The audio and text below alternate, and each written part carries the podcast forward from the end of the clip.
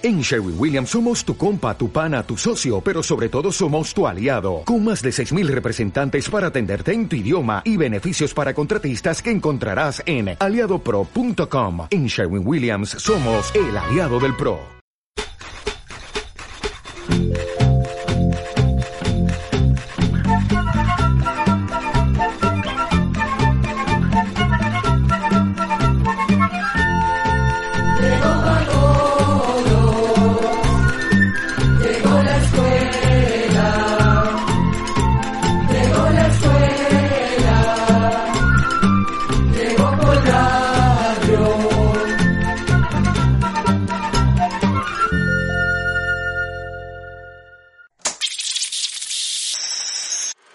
¿Qué tal? ¿Cómo están? Nosotros en el Instituto Centroamericano de Extensión de la Cultura ICQ muy contentos de compartir otra vez con ustedes. Los caminos recorren nuestros países centroamericanos. Veredas, trillos y senderos se camuflan entre las montañas, dando paso a un sinfín de historias, las cuales muchas veces parecen alejarse del constante trajín de nuestras ciudades. Sin embargo, no debemos olvidarnos de estos mágicos escenarios, sino más bien abrir los oídos y prestar atención a los relatos y leyendas que se transmiten de generación en generación.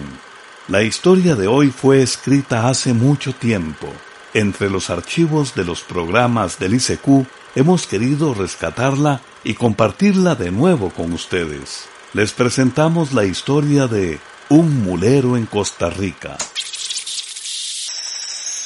Las personas que viven en las ciudades a veces saben muy poco. Muchos dicen que conocen su país porque han recorrido las carreteras en automóvil. Pero no se han fijado que de cada carretera nacen muchos caminos pequeños.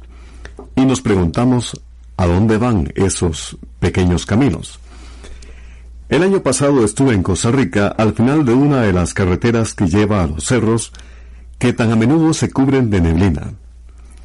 Muy de mañana, al poco rato de estar ahí, vi venir dos mulas cargadas con tarros de leche y atrás un señor de unos cincuenta años. Al llegar a la carretera, el señor descargó los pesados tarros. Las bestias sudorosas se pusieron a comer las hierbas de la orilla. Entonces el señor y yo nos pusimos a conversar. Me contó que venía de lejos, cuatro horas de camino y que apenas llegara el lechero con el camión a recibir la leche, se devolvería de nuevo a su casa, allá en la montaña, a las fincas donde él trabajaba. Le pregunté entonces si me permitía acompañarlo y pasar la noche en su casa, pues yo quería conocer aquella zona. El señor se puso a contemplar mis zapatos y me dijo, Con eso no llega usted, pero aquí cerca, en la próxima pulpería puede conseguir unas botas de hule. Y creo que también sería bueno que se compre un plástico para la lluvia el paraguas es, incómodo en estos caminos. Me di cuenta que el señor también traía un plástico ensartado en la faja, y haciendo caso, me devolví en el automóvil a conseguir lo que me había aconsejado. Cuando regresé con el plástico y las botas, ya había pasado el lechero y don Domingo, como se llamaba el señor, estaba cargando sobre las mulas los tarros vacíos. Dejé el automóvil y nos pusimos en marcha. Adelante iban las mulas, atrás don Domingo con la tajona y por último yo, tratando de seguirlos entre resbalón y resbalón. En esa zona casi nunca deja de llover y los caminos son barrialosos y muy, muy resbalosos. A la media hora ya me sentí cansado y viéndome de don Domingo me aconsejó que me sostuviera de la cola de una de las mulas, porque de esta manera era más fácil subir las cuestas. Al llegar al alto de una cuesta y señalando una casa que se veía alejada del camino, donde el humo de la pequeña chimenea se confundía con la neblina, me dijo, Si quiere, entramos a tomar café allí. Cho, cho, le dijo don Domingo a las bestias, que se detuvieron inmediatamente cerca de la casa. Cuando llegamos a la puerta no se veía nadie. Don Domingo llamó desde afuera. ¡Upe! Entonces se asomó una señora y nos dijo que pasáramos adelante. El marido no estaba porque era hora de trabajo y andaba arreglando cercas. Sin que dijéramos nada, la señora atizó el fuego y diez minutos después estábamos tomando café con tortillas de maíz. Al despedirnos le pregunté cuánto le debía, pero ella me dijo que eso no era nada. Ya con más fuerzas seguimos. Ahora el camino iba de bajada. Comenzó a lloviznar y nos pusimos los plásticos que son bolsas grandes que vienen con abono desde el extranjero. Pero si se abren, quedan como una tela la cual se amarra al cuello. Los caminos pronto se convirtieron en riachuelos. Los potreros se iban haciendo cada vez más escasos. De cuando en cuando el camino se convertía más bien en trillo que cruzaba pedazos de montañas oscuras. Aquí en plena montaña, los árboles inmensos están siempre cubiertos con parásitas de diferentes especies. Y mientras seguíamos caminando, tuve la suerte de oír el canto del jilguero, que es el ave de nuestras tierras que tiene el canto más maravilloso Don Domingo me contó que durante ciertos meses del año también llega a esta zona los quexales, que según dicen los entendidos, son las aves más bellas del mundo. Por ahí de las 10 de la mañana llegamos a un río bastante grande. Apurémonos, a ver si el agua nos deja pasar. Serían las 12 del día cuando llegamos a la casa. Viéndola pensé, cuán difícil debe haber sido llevar las tablas y el zinc al lomo de mulas hasta ese lugar. Cuatro niños salieron a topar al papá. En la casa nos esperaba la señora con los dos niños más pequeños. Sentado junto al fuego, comenzó a secarme la ropa. Pero don Domingo no se sentó. Se fue a desencillar y cuando terminó, entró a almorzar. Mientras tanto, los niños fueron a dejar las mulas a un potrero cercano. No muy cerca de la casa de don Domingo había otra. Ahí vivía una familia joven sin hijos, y don Domingo me llevó a visitarlos. Era la familia del vaquero. Como a las tres lo vi salir a él a traer las vacas. La lluvia había terminado. Las vacas llegaban penosamente y llenas de barro al galerón. Me acerqué al galerón y me di cuenta que antes de ordeñarlas, el vaquero las lavaba cuidadosamente y que la leche, aún caliente y con espuma, la echaba a una máquina donde se enfriaba por medio del agua que por ella circulaba. Los tarros de leche relumbraban por dentro y por fuera, como si los hubieran pulido. El vaquero me explicó que ordeñaban a las 4 de la mañana y a las 4 de la tarde y que si no tenían buen cuidado y buen aseo, la leche no llegaría en buen estado a la capital. Pasado el ordeño, don Domingo me llevó a su casa donde ya estaba la comida lista. Arroz con achiote, papas y frijoles. Y para terminar, una taza de café. Pero um, detengámonos aquí para oír una canción y seguir luego con esta charla.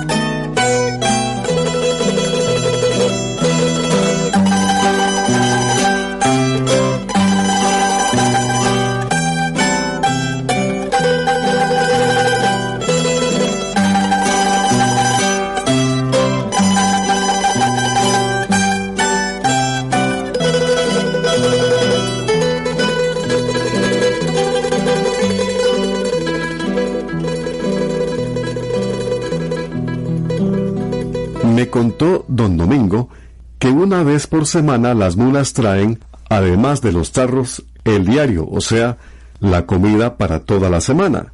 Ese día viene carne fresca y verduras. Entonces su señora prepara una rica olla de carne, que es una sopa con pedazos de carne y distintas verduras.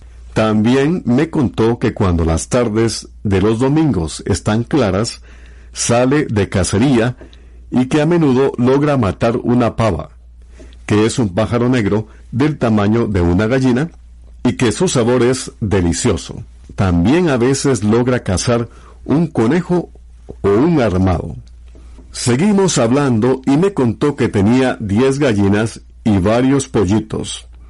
Así que no les faltaba el huevo diario y de cuando en cuando se comían un pollo.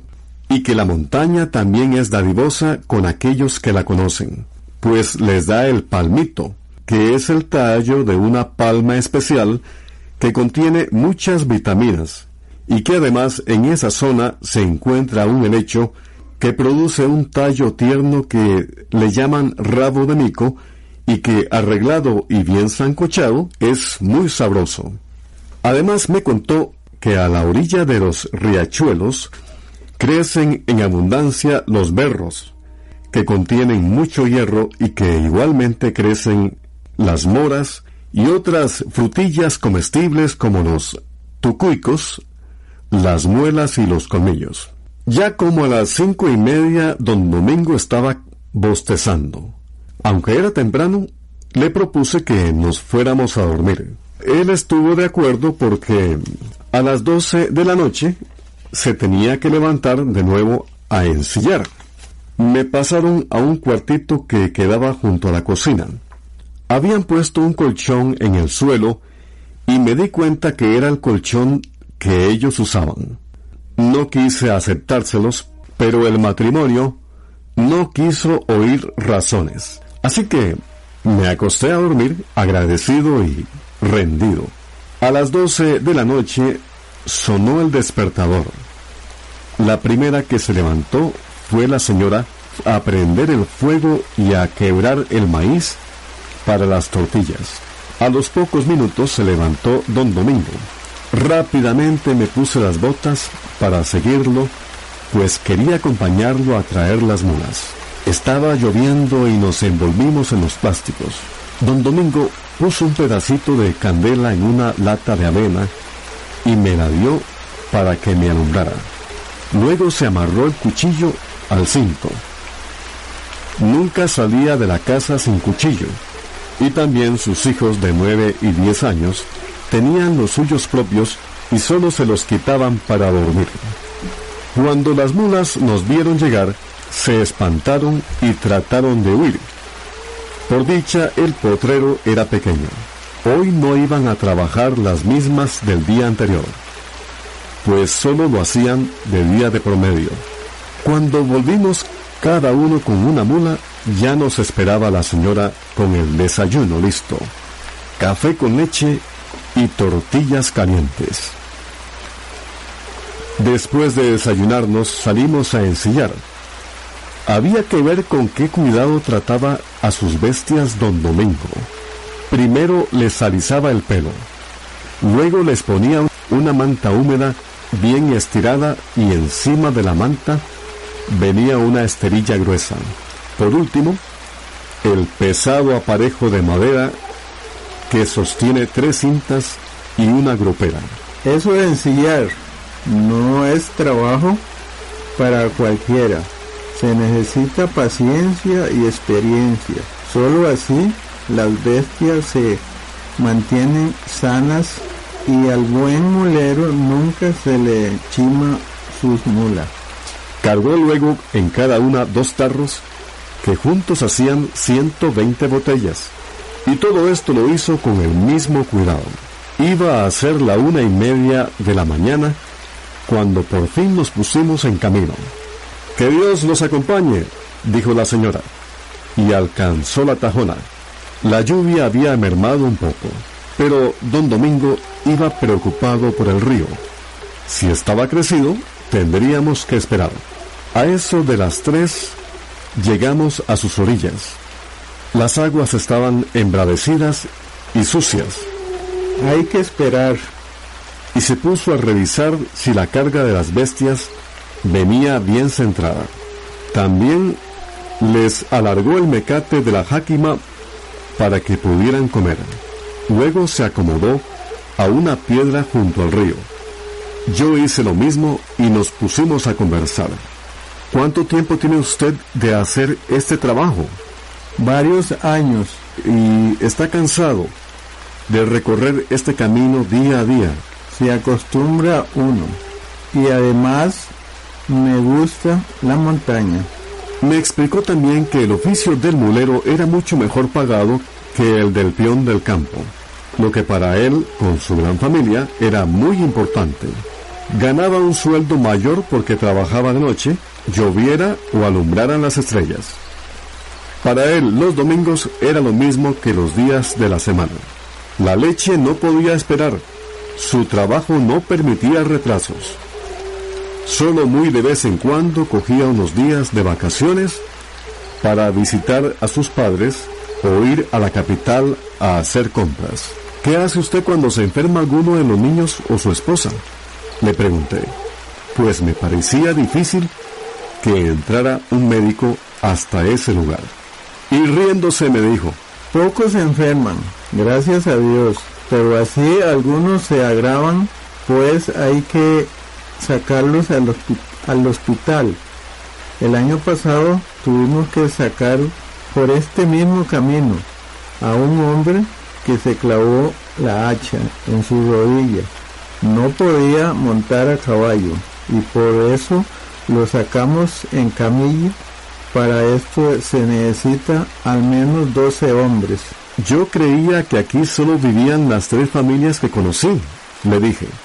Pero don Domingo me dijo, no de este punto donde estamos, para adentro, viven 14 familias. Yo siempre he sido curioso y entonces le comenté que me parecía raro que solo él estuviera de mulero. Me explicó que las demás fincas hacían queso o mantequilla y que por eso salían con sus productos una vez a la semana y que algunos salían solo cada 15 días.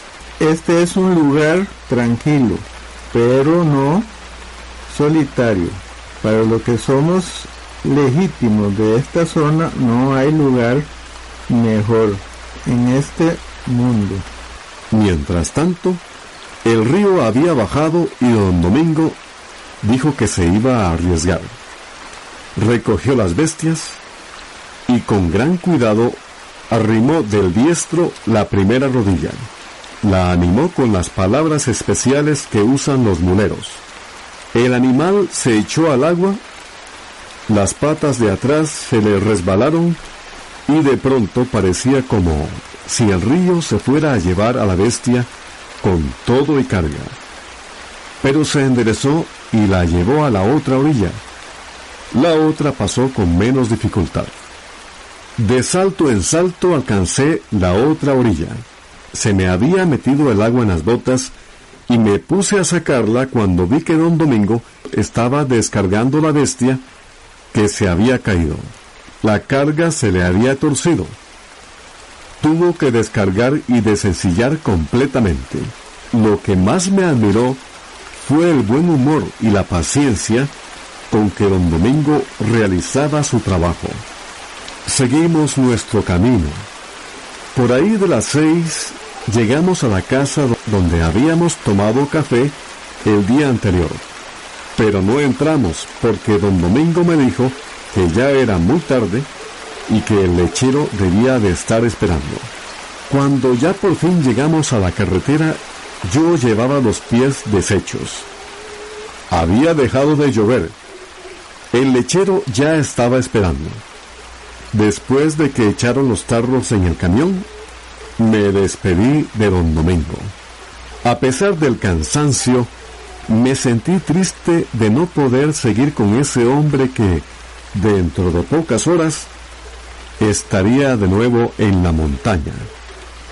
Me subí al automóvil y seguí al lechero que iba con sus tarros rumbo a la ciudad. Hoy o mañana esa leche estaría en la mesa de muchas familias. Muchas de ellas jamás se habrían preguntado de dónde viene y tal vez ninguna se imaginará cuánto trabajo y sacrificio han sido necesarios para que esa leche llegue hasta sus mesas.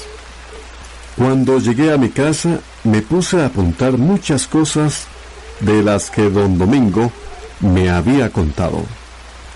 Por él supe que en esas montañas aún vive la danta y que también hay cerdos de monte, mapachines y uno que otro tigre. Además, aprendí muchas cosas sobre los árboles y las plantas comestibles y curativas. Aprendí también sobre la vida y sus problemas. Pero para contarles todo esto no me alcanza el tiempo, pues el programa no es tan largo. Para terminar, quiero decirles que quedé convencido de que don Domingo sabe mucho, mucho más que yo. Solo quisiera que Dios me dé mucha vida para volver donde Él y así poder aprender algo más de lo que la vida le ha enseñado a don Domingo. Y así llegamos al final del programa del día de hoy. Los esperamos mañana en este su programa Oigamos la Respuesta. Mándenos sus preguntas al apartado 2948-1000 San José, Costa Rica. También puede enviarnos sus preguntas al correo electrónico icq.org o encuéntrenos en Facebook como Oigamos la Respuesta. Recuerde que comprender lo comprensible es un derecho humano.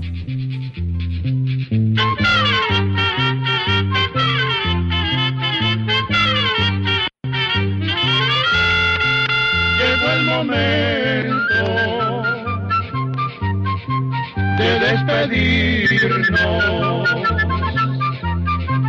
Se va a la escuela se va cantando.